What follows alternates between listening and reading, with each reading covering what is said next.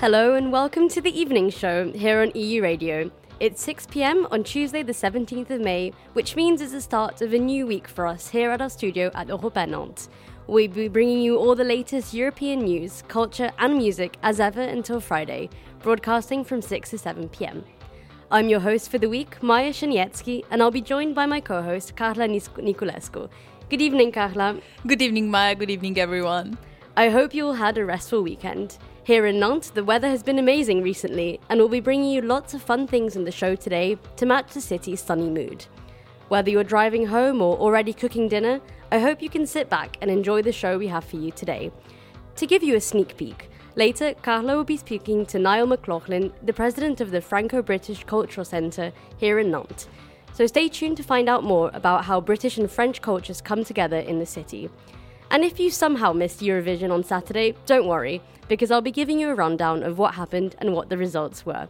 On the more political side of things, Carla and I will also be bringing you our press roundup very soon to give you an overview of the last 24 hours in European news.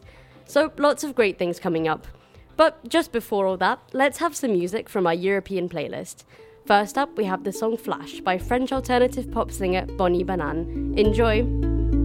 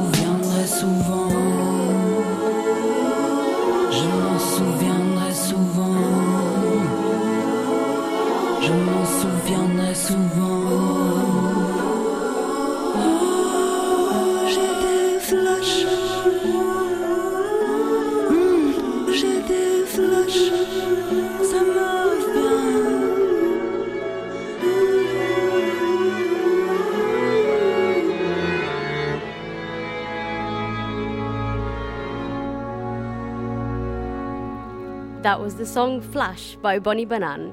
But moving away from music and towards politics, it's now time for our press roundup of the evening. Qu'est-ce qu'il y a comme actualité en Europe aujourd'hui, Maya? Bien, Carla, dès Sofia à Berlin, le gouvernement envisage d'exproprier, de nationaliser ou de s'emparer des dispositifs énergétiques appartenant à des entreprises liées à la Russie. C'est tout pour aujourd'hui, Maya? Non, Carla, l'actualité de la semaine est loin d'être terminée. L'Autriche a levé les restrictions d'entrée liées à la COVID-19. Pour entrer en Autriche, il n'est désormais plus nécessaire de présenter un certificat de vaccination, un certificat de rétablissement ou un test. Et rien de nouveau à Paris, Maya? Il y a toujours du nouveau à Paris. La nouvelle Premier ministre d'Emmanuel Macron ne fait pas l'unanimité. L'Élysée a annoncé lundi la nomination d'Elisabeth Borne au poste de Premier ministre et de chef du nouveau gouvernement d'Emmanuel Macron.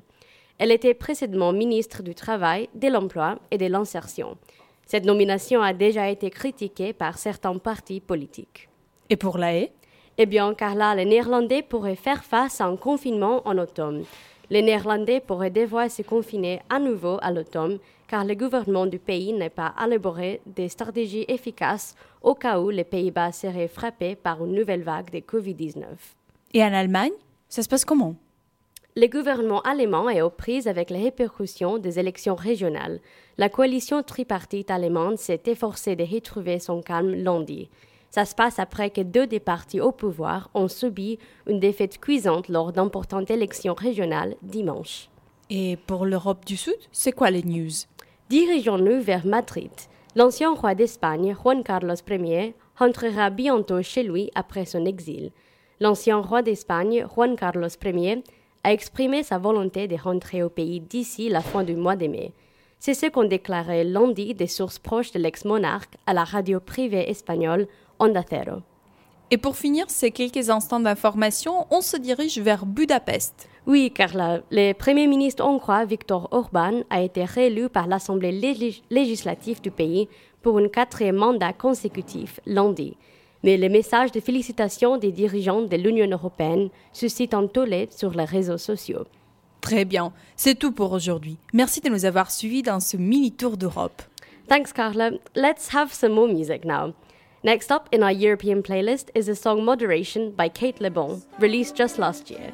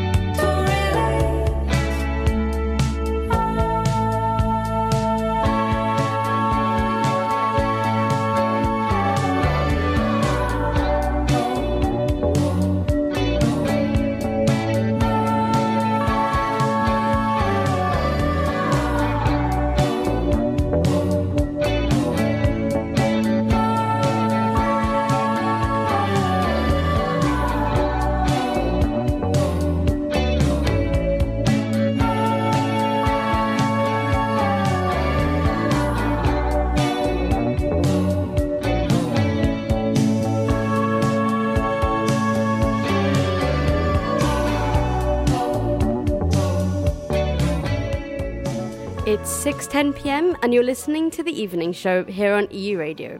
That was a song Moderation by Kate Le Bon. Kate Le Bon is a Welsh musician and producer and sings in both English and in Welsh. She's released 6 solo studio albums, 3 EPs and a number of singles. We'll be exploring British culture even more in our interview later on. But for now, let's have some more European music. Next up, it's a song Chimea by indie Greek artist The Cynthia.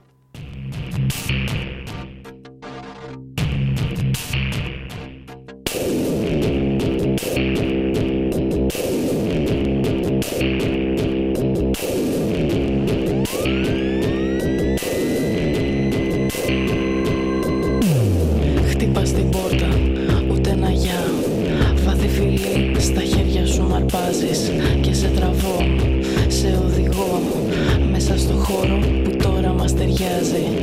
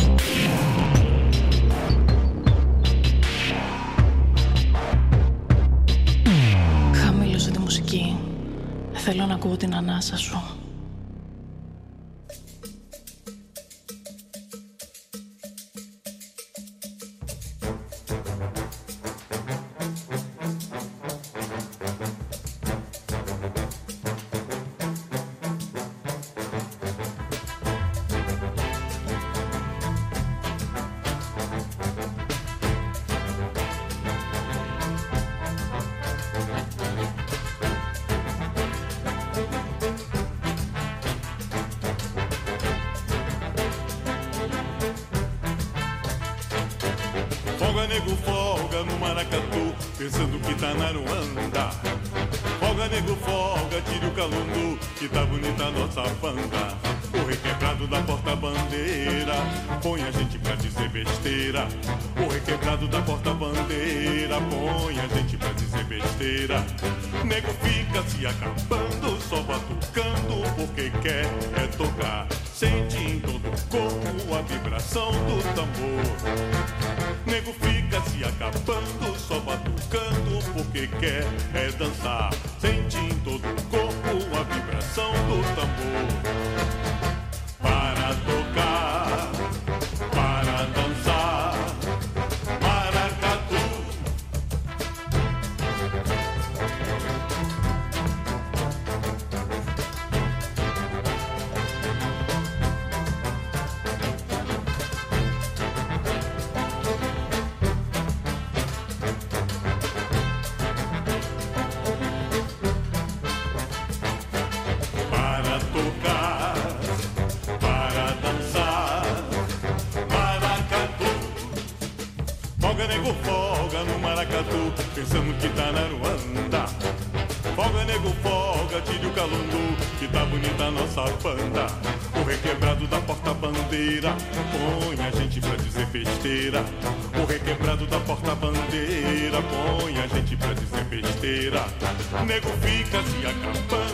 Batucando, porque quer é tocar. Sente em todo o corpo a vibração do tambor.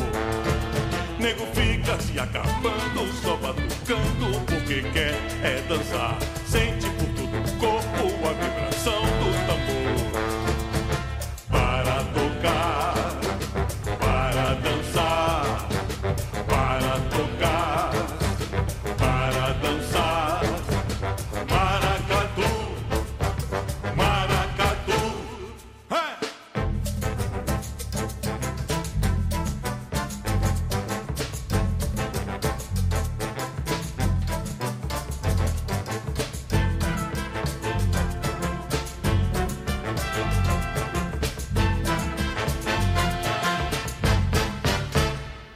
That last song was Tire o Calundu by the Brazilian group Orquestra Afro-Brasileira, released just last year. Calundu refers to a type of Afro-Brazilian spiritualism that incorporates ritual drumming and spirit possession. The religion was mostly practiced by slaves in Brazil during the 17th and 18th centuries, but the distinctive drumming still lives on today through other religions, such as candomblé, which is still practiced in the country today. But let's move away from Brazil and back towards Nantes now. As you may be aware, the 9th of May was Europe Day. To celebrate all the diversity of the European continent, La Maison de l'Europe à Nantes is organising loads of fun events all throughout the month of May. And today is no different. As I mentioned before, we will soon be speaking to Niall McLaughlin, the president of Nantes Franco British Cultural Centre. And later today, the centre will actually be organising a British soirée right here at La Maison de l'Europe. So make sure to come along to find out more about British culture. But Carla, what else is happening this week? Well, Maya, this Wednesday there's going to be an Italian retelling of a famous story, Sleeping Beauty. It's super nice for me to get th- to experience my Italian roots even when I'm away from home. Amazing! There are plenty of other great events coming up, so make sure to check them out to find out more about different European cultures. Last week, we also got to experience a Spanish fiesta, right, Carla? yes, Maya. We had so much fun watching some real life flamenco dancing and trying some typical Spanish food. We really did, and it made me want to travel to Spain. But before we start heading off on holiday to different countries, let's have some more music with the song Windmills of Your Mind by Yuto.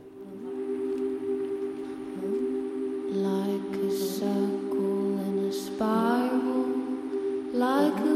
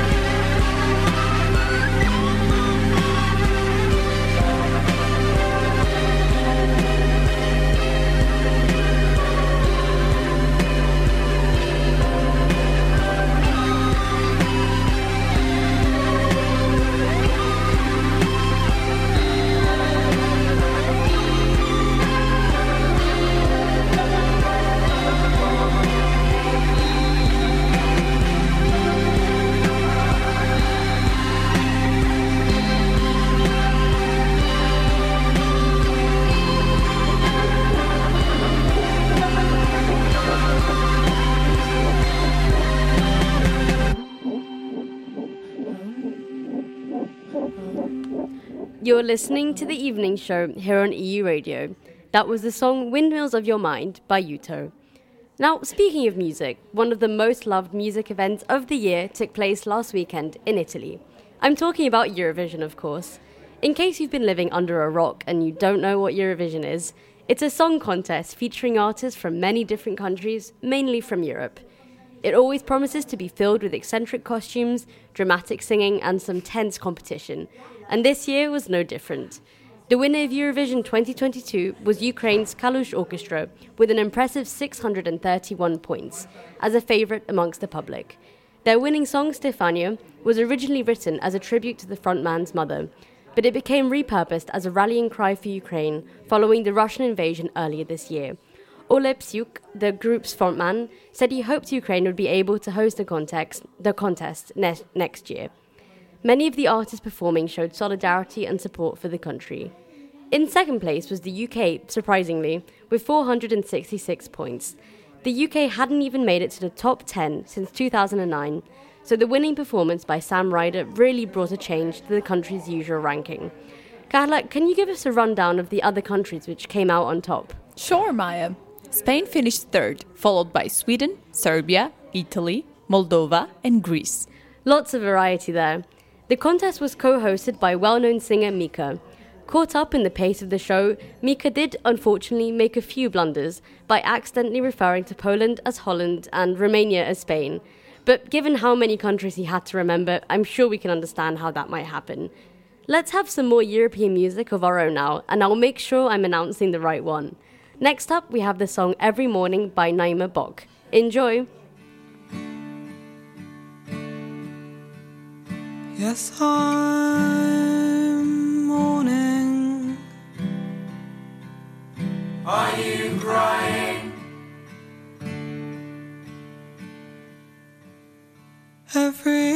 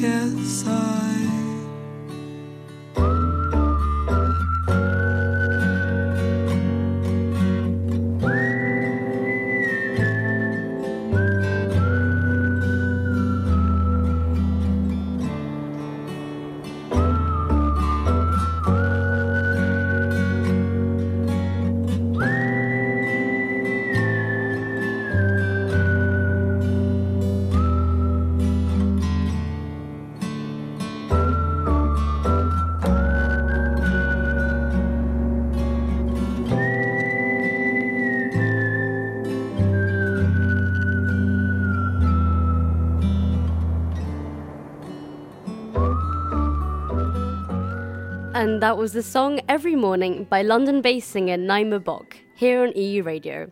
Now, if we turn towards the world of cinema, any of you film geeks out there will know that one of the most famous film events of the year starts today the Cannes Film Festival.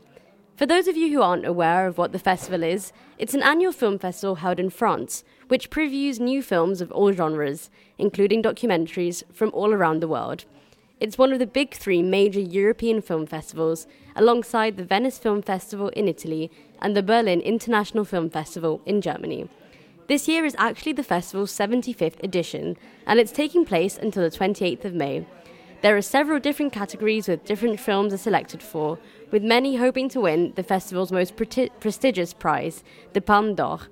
The Palme d'Or, meaning Golden Palm in English, was introduced as 1955 and is widely considered to be one of the most prestigious awards in the film industry. So make sure to check out some of the films competing in the festival this year to see who wins it. Moving back to European music now, let's have another song from our playlist.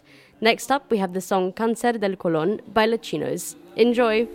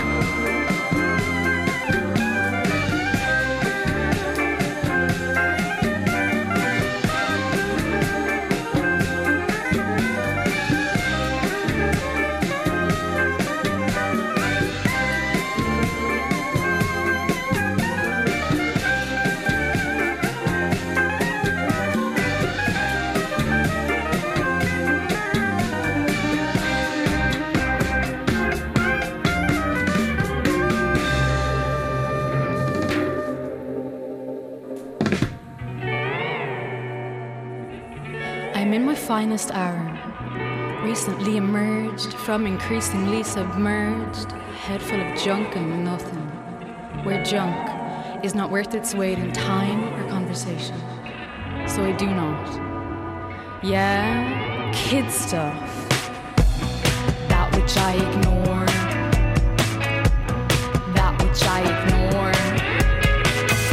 Picture a portrait of yourself, and that is what you are. Cropped. Master the edit, the length, and get the whole head in.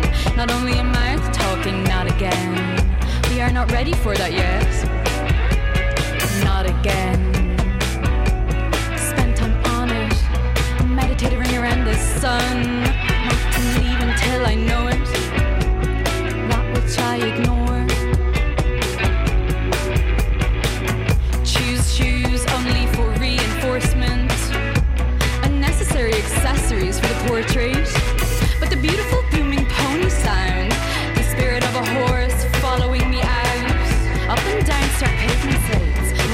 Scattered shadows.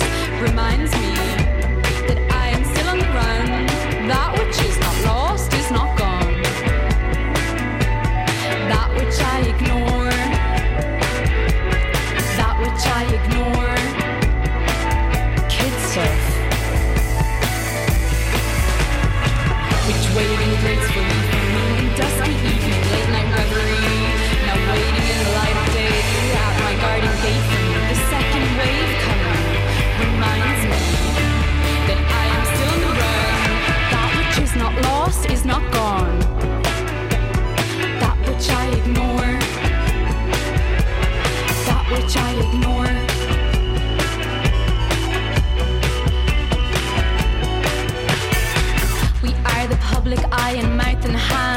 watching over landscape from which we've been extracted.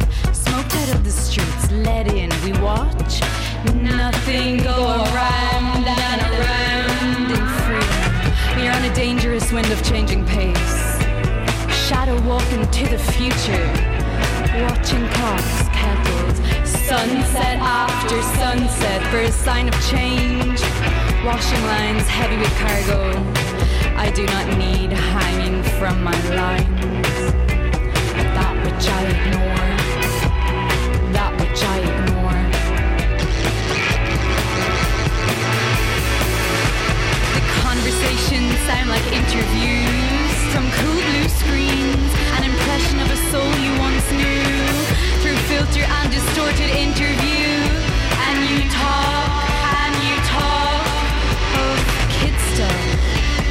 All of that. Someone quiet and important told me to turn my mind toward that which I ignore,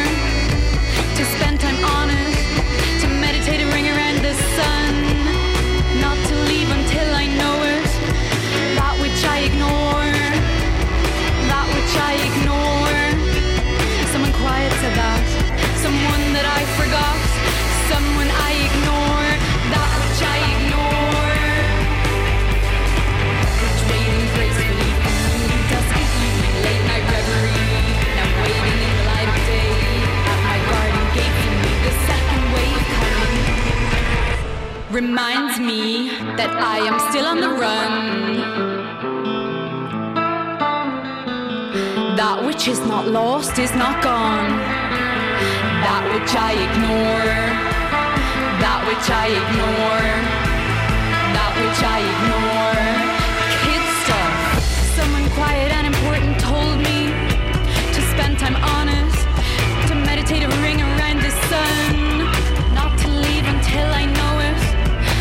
Which I ignore, that which I ignore. Someone quiet said that.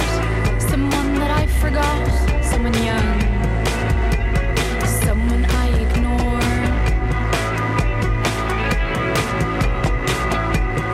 Kid stuff. And all of that. That was the song Kid Stuff by Irish singer Sinead O'Brien, direct from Dublin. Her debut album is coming out soon on the 10th of June, so make sure to check it out. Just before that, we had Concert del Colón by the Spanish group Lachinos. We'll have time for some more musical exploration later on, but it's now time for the most exciting part of the show. It's interview time. So over to you, Carla. Thank you, Maya. Good evening and welcome, Niall McLaughlin. Good evening, Carla. Niall, you're the director of the Franco British Cultural Centre in Nantes. What is the Franco British Cultural Centre and where it is located in Nantes? Okay, well, I'm the president. Uh, Oh, sorry. So the president of the, the president of the uh, of this uh, of the of the committee that uh, that runs the association. It's an association, a cultural association, and we are based in Europa Nantes, which is on the Ile de Nantes, on the south westerly point of the Ile of Nantes, where we're situated here at the moment. Um, we're one of the traditional four centres culturel cultural centres, art centres, uh, which were have been grouped together for the past ten or over ten years now. Centre culturel franco-italien, franco-espagnol, franco-allemand, and franco-britannique. So French, uh, Franco-Britannique, uh, German, Italian, and Spanish centres. Um, we're culturally orientated. Our activities are basically, well, they're all cultural. So we, we, we do language courses, we do conversation, pe- people that want to practice their English, uh, keep up to date. We have a theatre workshop. Um, we have tr- translation workshops where people will, there's a professional translator comes in and uh, and gives people tips on how to translate. And that's I've never actually participated in one of those. It must be quite interesting. Do you provide certificates for those courses, like the translation one? I don't think so. No, no. Obviously, uh, professional exams. Uh, our theatre workshop at one stage was the LAMDA. Te- was at one of the two LAMDA test centres in France. That happened for a couple of years, but it's very difficult to to have the correct premises for for that. Uh, so at one stage, the theatre workshop did actually provide or was the facilitator for LAMDA exams, but for certificates, you really need a, a professional examination centre. Sorry, for our audience to understand what is the LAMDA exam? LAMDA is the London Academy of Dramatic Art.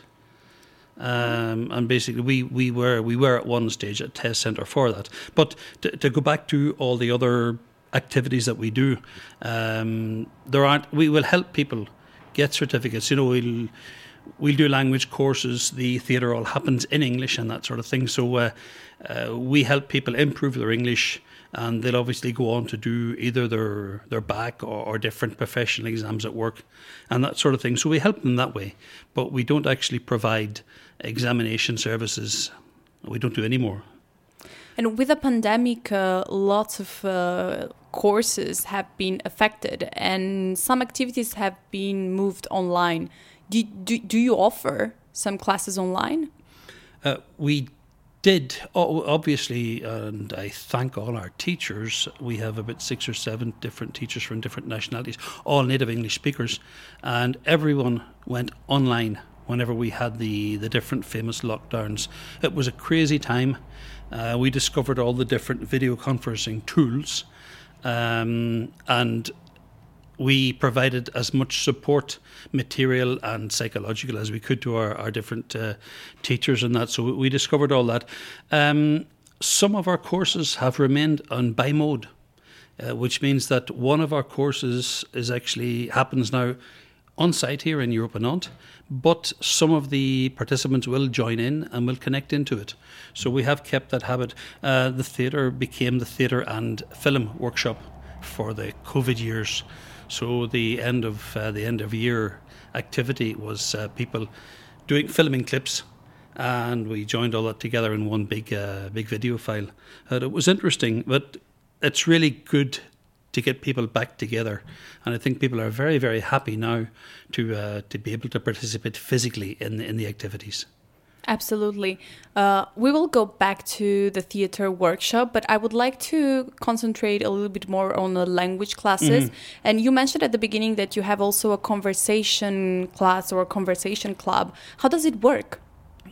The conversation classes is quite interesting. We, for the language, well, for the conversation and the languages, there is a, a test before you go into it to make sure that your requirements and your Right. abilities are similar to the other people that participate. Uh, so for the conversation activity, basically the animator because we're not in the cla- in the case of a teacher, well, they are teachers as well. But the, the person that's animating it will send uh, a subject for the people to uh, for the uh, members to to look up and to investigate and to basically everyone has to come with a few ideas jotted down with uh, with something to say on the subject. Uh, it could be a subject that's uh, provocative or a subject that's uh, controversial or something like that. But the idea is that everyone speaks. So afterwards, the the job of the person that's running the conversation is to make sure that plenty of time beforehand the the participants know what they're going to be talking about. They have time. They have links to go and look up, and they have the time to prepare something to say. And then during the uh, the conversation class, basically the animator makes sure that everyone gets their fair time. A, a bit like the presidential debates, everyone gets their, their, their an equivalent number of minutes to speak. And there are limits on, on the time. We in Italy, we sometimes exceed our limits. we like to speak. And I, I think uh, having these kind of activities like conversation, they are essential to practice a foreign language. Uh, are these conversation classes open to everyone, even for the people that are not following a language class? Oh yeah, um, quite a lot of people would have a very good level of English or a pretty good level and mightn't have the time or feel the need to uh, to go to a language class. I think the only ticket on three, I think the the requirement, the pre-requirement to participate in the conversation courses uh, is to have a certain level of English, and obviously our teachers and our uh, our training team, um, which were some who are, who are members of the uh, the committee, uh, will test the people and let them know if they're eligible for the conversation classes. Obviously, an absolute beginner uh, couldn't just participate in a conversation class; they'd be totally lost. Absolutely. Uh, let's go back to the film and theater workshop that you are organizing. Can you expand more on that? Yeah, it's been going for well. This is actually its tenth year. So, um, so this It's well the established. theater the theater workshop yeah started with five with five um, five participants and I think we're we're turned around about 40 participants now at, the, at this stage.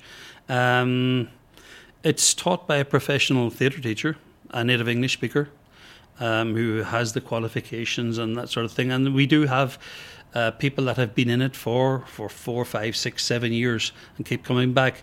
Um, we also have ex students from that theatre workshop who have gone on to be professional actors. Uh, so the uh, uh, got through drama school. So obviously we we attract people that want to just practice English and want to have a bit of fun. We also attract people that want to prepare to go into drama school, and then will be helped to once again do the entry exams for different drama schools. Uh, don't ask me the details or the names. Obviously, I w- wouldn't, wouldn't have them off my head. But uh, we do have some ex uh, some ex students that uh, that that have gone on to be professionals. Um, otherwise, what can I say to you? Um, Well, you're wearing a t shirt with a quote from Shakespeare. How important is drama for the English culture? it's it's it's very important. It's it's uh, well uh, as well as everything else. Uh, uh, I've been acting in as a you say as a as an amateur for uh, from I was about seventeen years of age, and I'm I'm not that young as you can see, but um, it's it's it's something that's that's very important, and as well obviously the the, the Shakespeare end of things. Um, you'll find Shakespeare everywhere. If you know where to look, you'll find Shakespeare everywhere. I mean, I'm a Star Trek fan. Um, you'll get Shakespeare quotes in virtually all the sh- sh- all the Star Trek series. Uh, you find them everywhere. And a lot of the expressions that people use in English today are coming from Shakespeare. Most people don't know it. And obviously, uh, discussing with our theatre teacher, I've learned these things. I wasn't an expert uh, myself when I was young. So, we had a little bit of an insight on the activities that you promote to promote the British culture here in Nantes, and they are targeting the French citizens. But uh, is there a British and Irish community of expats living in Nantes, and are they um, collaborating with uh, the association? There is a, a British and an Irish group of people living in Nantes. I think uh, different English speakers put it at. Uh, they put some numbers on it, but I don't obviously have it in my head. Uh, they, they seem they, they, tend to get together as well with uh, with people from American and also Indian. In fact, the English speakers seem to congregate. Uh, I don't have a very deep involvement with them, but there are Facebook groups and that sort of thing with hundreds of members. Um, we obviously would sometimes when we'd be recruiting a teacher we recruit someone that has that is a native english speaker that has teaching qualifications and that sort of thing. So we do mix with them sometimes. Uh, and obviously our teachers would have some involvement with them. Um, some of our teachers have involvement with things like cricket. So uh, you know everyone has their own interests. So people seem to meet and cross paths uh, for different reasons but yeah, we everyone knows everyone because Nantes is actually a pretty small place when you think of it. So um, I, I obviously know quite a lot of uh, people from an English background. I also know some from an Irish background, Americans and that. And after about ten years in Nantes, uh, you start to to know quite a few people.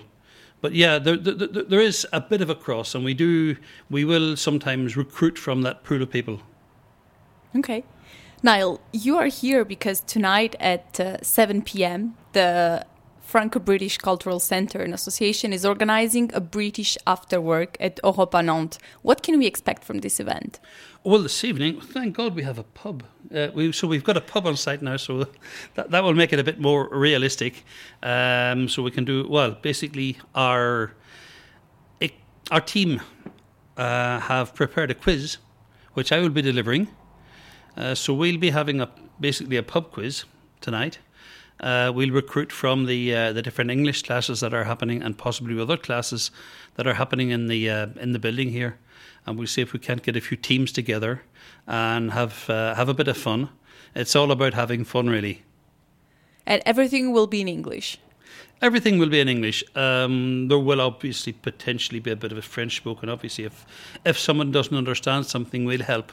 But um, everything is prepared in English. I'll obviously deliver the quiz in English, and for the corrections afterwards and the explanations, there will obviously be a bit of French spoken. I would think. So don't be afraid. Join us at 7 p.m. And Niall, why have you called it after work and not just soirée or evening? after work is actually it's it's it's an it's a French expression. Uh, or at least it's it's it's been taken. It's it's one of those expressions that is uh, how would you say more. It's one of the that comes from English, but that the French have adapted. So um, adopted the the term. Uh, Again, I'm not very well qualified to speak on that because I left uh, English speaking countries in 1990, and I haven't really followed how the language has evolved. So my English is actually 30 years old and hasn't evolved with the English speaking world because I I do spend most of my working time in well 50 50 in French uh, uh, depending on which customer I'm, I'm working with. I'm currently working with some people that are in the states, but uh, most of the time I speak French at work. So yeah, we've uh, we've we've used after work, which is really the expression that you see everywhere in France now. You know, I have kind of the same feeling because I have Romanian origins and I've spent the first uh, years of my life in Romania. And I feel that every time I'm going back, I have uh, a register in the language of the 90s. it's Exactly. uh, interesting to see how languages evolve. And I also come from northeast of Italy. And for us, the after work is a serious tradition. We call it aperitivo, and it's very common to see colleagues and friends hanging out in bars from 6 to 9 p.m. And typically, we drink Spritz Aperol, which is our favorite cocktail for the happy hour, and we enjoy a small food buffet. Uh, how is the British after work tradition different from, for example, the Italian one or the French one? Well, the context is slightly different. First of all, it's a darker country. It's a colder country. There's more rain, so you'll not be having your your, your apero and your, your light drinks. It's going to be something in a pub. So basically, people will go home. They'll have their tea, and then they'll go out to the pub. And so they're they're getting to the pub about seven o'clock or eight o'clock. They're only getting there, and the evening only starts for them at that stage. They'll be drinking beers. They'll be drinking beers. They'll be drinking Guinness. Um, they'll be drinking pints of it, and the evening will go on until closing time, which, uh, if my memory serves me right, was about eleven o'clock at night. So Do they eat there as well? Or they eat they, home? they eat at home before they leave. Very early. Yeah, yeah, yeah. They eat, they eat early uh, earlier. Obviously, it's a different habit. So, um, and they'll not go out every night. Nobody could afford it. Okay, and we will experience a little bit of that tonight. So thank you, Niall McLaughlin, for having presented us with the Franco-British Cultural Centre. Thank you very much. Don't forget to join us at 7 right after the evening show for an after work and British night here at Europa Nantes. It promises to be an interesting and fun night, so make sure you're not missing it. Maya, we go back to you. Thank you so much, Carla and Niall, for that great conversation all about British and French culture. I'm sure you all enjoyed it as much as I did and learnt a bit more about the differences between these two countries. Sticking with culture, let's explore some more music now. Next up, it's the song Hmm Hmm Hmm by French singer Alex Beaupain. This upbeat and chill song came out just last year, so let's listen to it now. Comprenne qui veut, pas si con.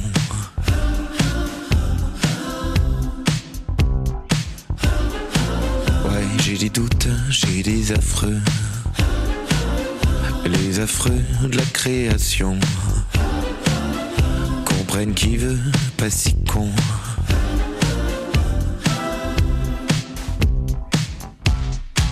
Ah ça c'est sûr, je suis pas Edgar Allan Poe. Manque de peau. Car pour ce qui est de la poésie, on l'a on l'a pas dans la peau. J'ai des doutes, j'ai des affreux. Les affreux de la création. Comprenne qui veut, pas si con.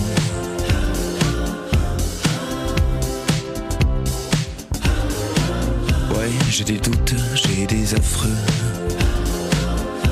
Les affreux de la création. Comprenne qui veut, pas si con.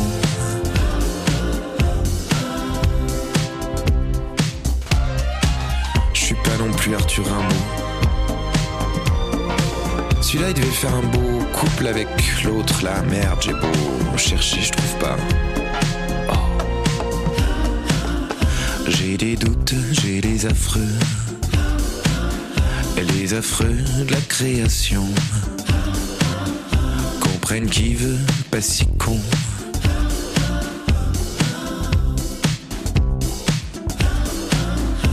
J'ai des doutes, j'ai des affreux. Les affreux de la création. Comprenne qui veut, pas si con.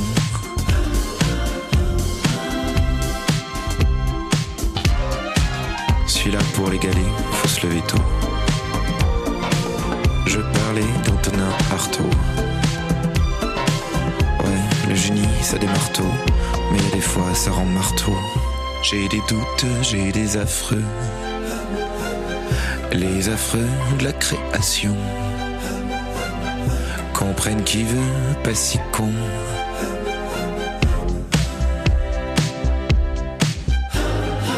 Ouais, j'ai des doutes, j'ai des affreux. And that was the song Hmm Hmm Hmm by Alex Bopin. And with that, we have sadly reached the end of the evening show for today. But don't worry, we'll be back tomorrow broadcasting from 6 to 7 pm as usual. There'll be great European music and news as always, as well as an interview with Professor Yordanis Kaletsoglu to talk about energy transition in Europe as a consequence of the war in Ukraine. A very current topic which promises to be super interesting. But for now, goodbye and thanks for tuning in this evening. Thanks also to the great EU radio team who joined me here today, Carla and Ali, our tech director, and from the Franco British Cultural Centre for joining us live in the studio. I'll leave you with the song Linda Menina de Ouro by French pop group La Billy to take you into the rest of your Tuesday evening.